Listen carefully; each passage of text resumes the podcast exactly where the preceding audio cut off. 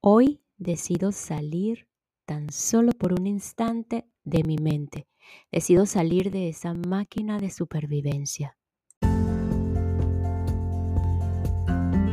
Hola, hola, quien te saluda Carla Berríos en KB en Unión Live, un podcast creado a partir de un propósito vital en donde encontrarás diversas herramientas para ayudarnos juntos en este camino de sanación y así recordar el verdadero ser.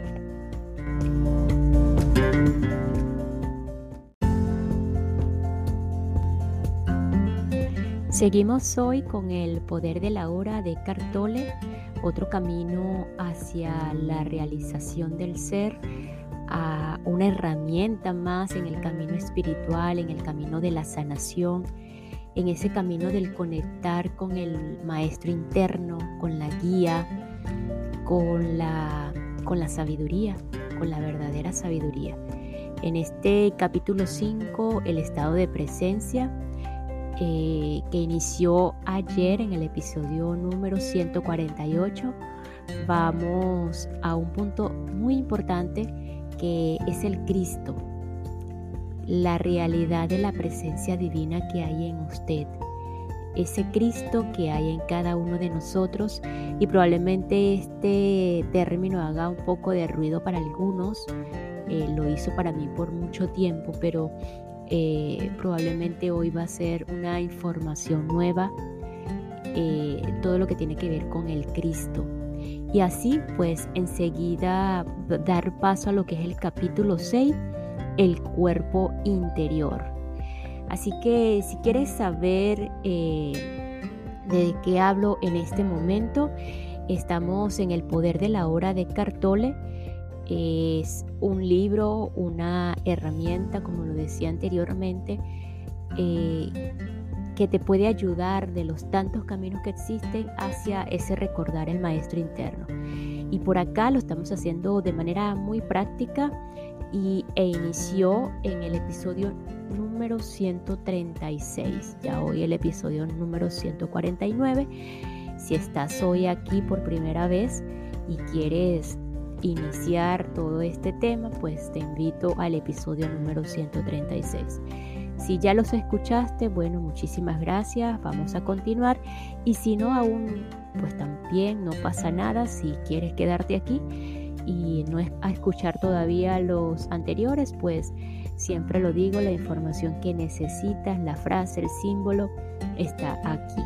Así que bienvenidos, vamos a continuar.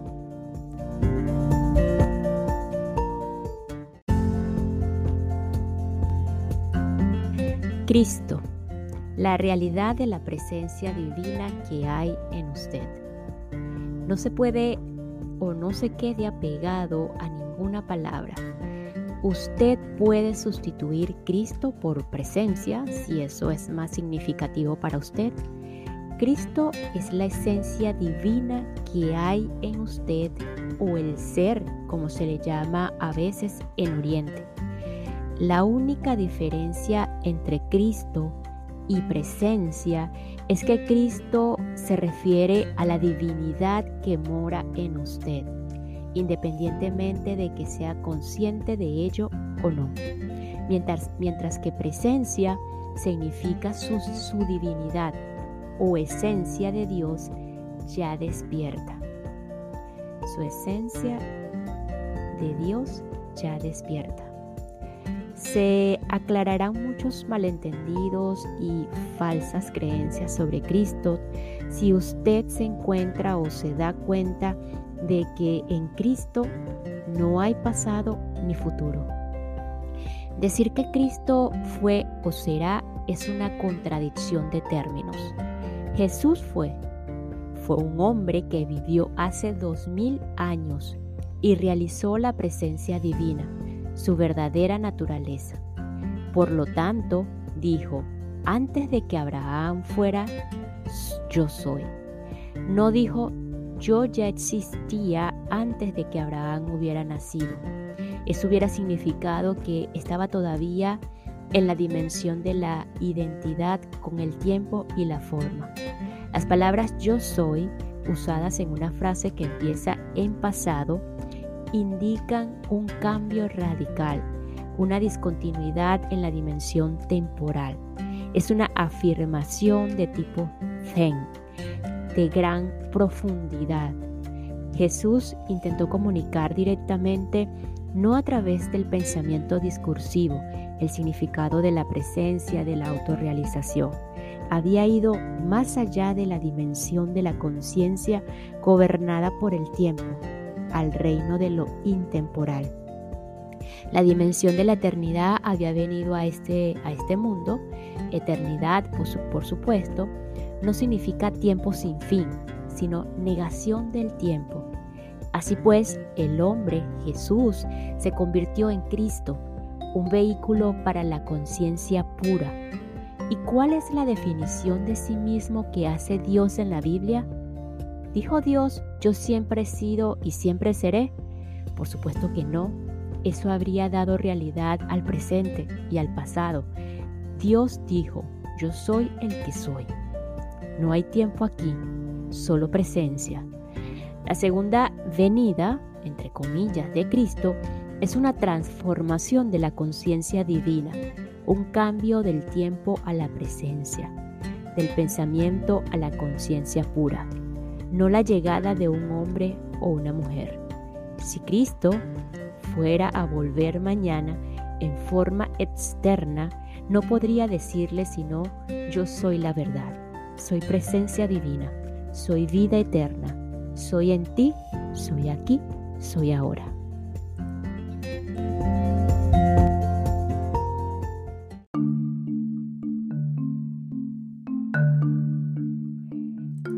Nunca personalice a Cristo.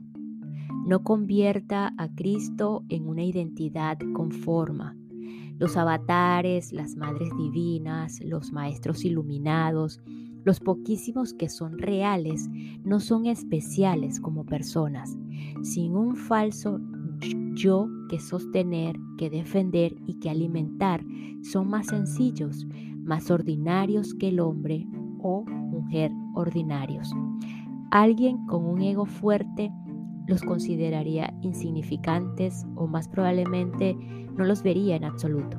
Si usted es atraído por un maestro iluminado, es porque hay en usted ya suficiente presencia para reconocer la presencia en otro. Hubo muchas personas que no reconocieron a Jesús o al Buda, así como hay y siempre ha habido muchas personas que son atraídas por los falsos maestros, los egos son atraídos por egos mayores.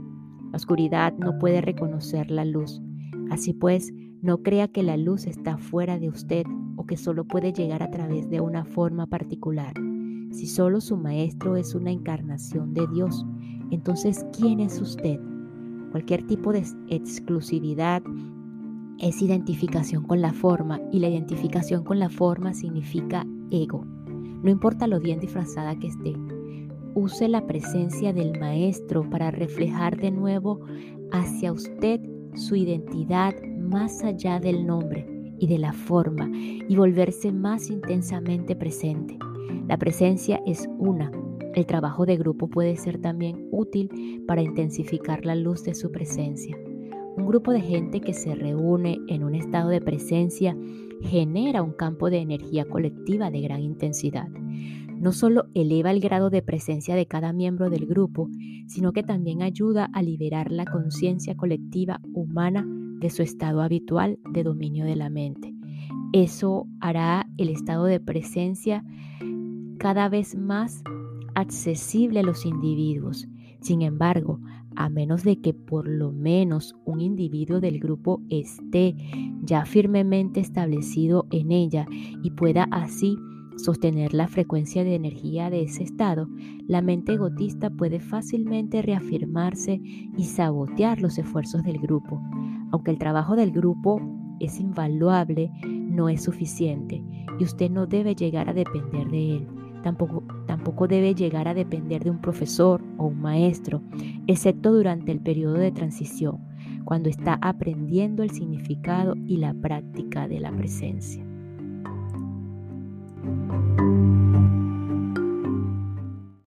Y esta pausa es para enviar un saludo y agradecimiento a todos los que me escuchan y se encuentran en este momento en Bogotá, Antioquía, Atlántico, departamento del Valle del Cauca en Colombia.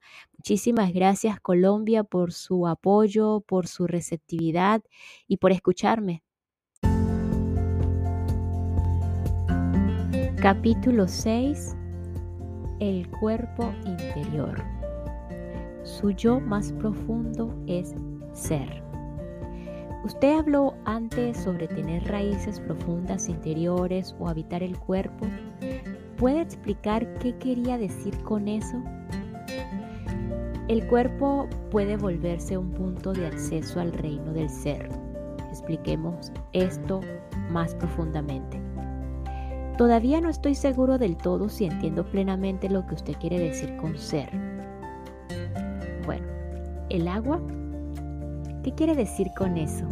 No lo entiendo. Eso es lo que diría un pez si tuviera mente humana. Por favor, deje de intentar entender al ser. Usted ya ha tenido destellos significativos del ser, pero la mente siempre tratará de meterlo en una cajita y después ponerle una etiqueta. Eso no se puede hacer. No puede volverse un objeto de conocimiento en el ser, el sujeto y el objeto se mezclan en una sola cosa. El ser puede percibirse como el yo soy, siempre presente que está más allá del nombre y la forma. Sentir y por lo tanto saber que usted es y morar en ese estado profundamente arraigado es la iluminación. Es la verdad que Jesús dice que nos hará libres. ¿Libres de qué? Libres de la ilusión de que no somos más que el cuerpo físico y la mente. Esta ilusión del yo, como lo llama el Buda, es el error fundamental. Libres del miedo en sus innumerables disfraces como consecuencia inevitable de esa ilusión. El miedo que es su termómetro constante mientras derive su sentido de mismo o de sí mismo solo de esta forma efímera y vulnerable y libres del pecado, que es el sufrimiento que usted inflige inconscientemente a sí mismo y a los demás mientras esté sentido o esté sentido ilusorio de sí mismo, gobierne lo que piense, dice y hace.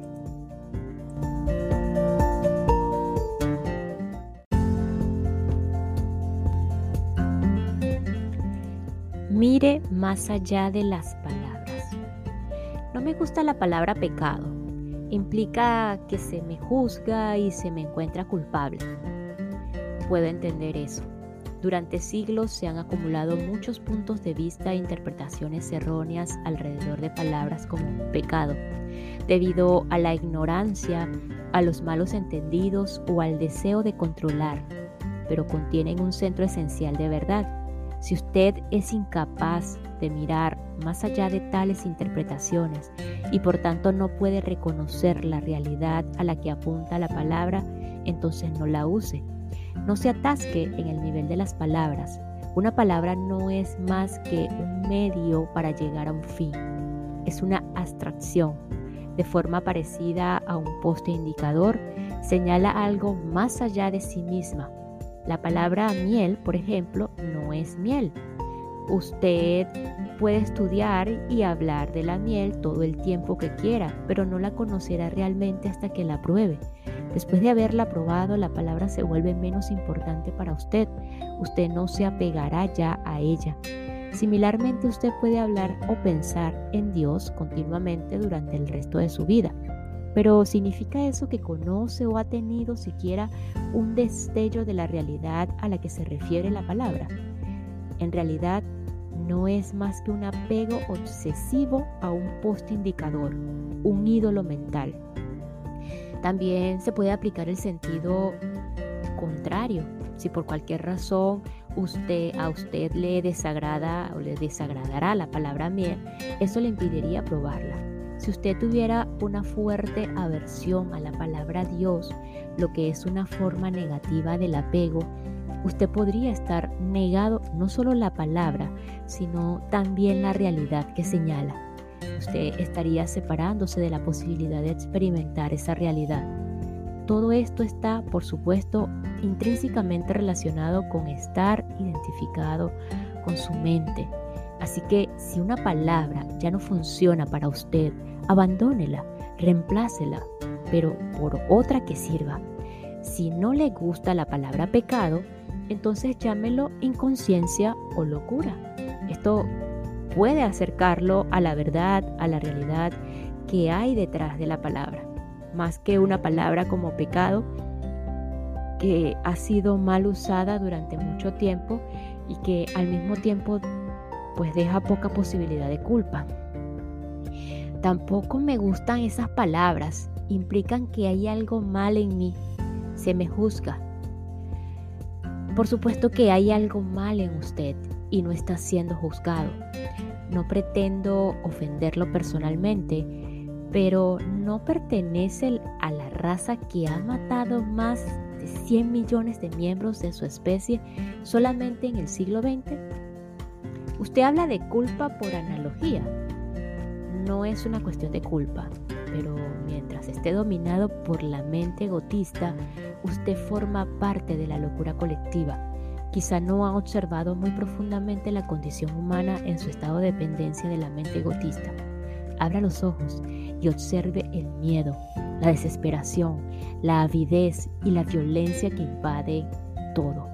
Observe la horrible crueldad y el sufrimiento en una escala inimaginable que los seres humanos han infligido y continúan infligiendo tanto unos a otros como a las demás formas de vida del planeta. No necesita condenar, simplemente observe. Ese es el pecado, esa es la locura, esa es la inconsciencia. Sobre todo, no olvide observar su propia mente. Busque la raíz de la, locura allí.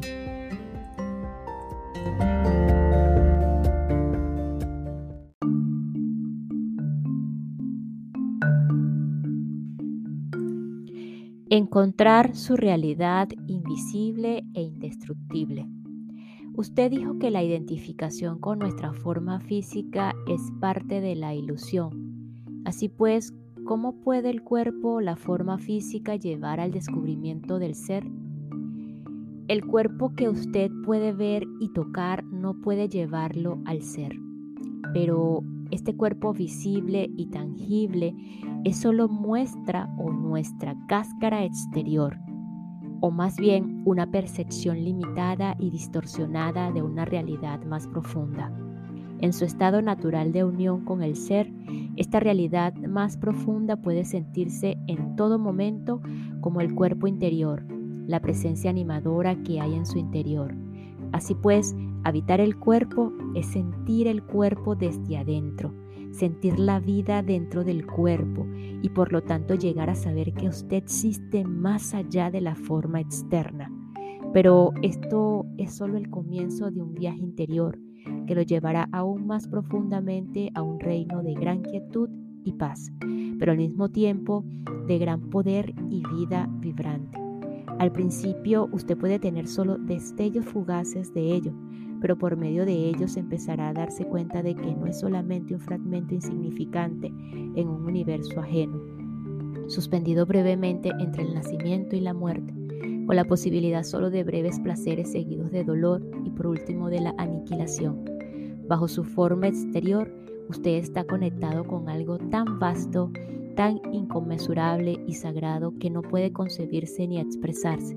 Sin embargo, estoy hablando de ello ahora Estoy hablando de ello no para darle algo en que creer, sino para mostrarle cómo puede usted conocerlo por sí mismo. Usted está separado del ser, mientras su mente toma toda su atención. Cuando esto ocurre, y ocurre continuamente para la mayoría de las personas, usted no está en su cuerpo. La mente absorbe toda su conciencia y la transforma en material mental. Usted no puede dejar de pensar, el pensamiento compulsivo se ha convertido en una enfermedad colectiva.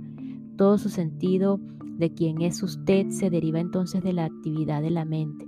Su identidad, pues, puesto que ya no está arraigada en el ser, se convierte en un constructo mental vulnerable y siempre necesitado, que crea el miedo como la emoción subyacente predominante. Lo único que verdaderamente importa está entonces ausente de su vida, la conciencia de su ser más profundo, su realidad invisible e indestructible. Para llegar a ser consciente del ser, usted tiene que recuperar conciencia de la mente. Esta es una de las tareas más esenciales en su viaje espiritual. Liberará grandes cantidades de conciencia que habían estado atrapadas antes en un pensamiento inútil y compulsivo. Una forma muy efectiva de haber o de hacer esto es simplemente alejar su atención del pensamiento y dirigirla al cuerpo, donde el ser puede sentirse en primera instancia como el campo de energía invisible que da a lo que usted percibe como el cuerpo físico.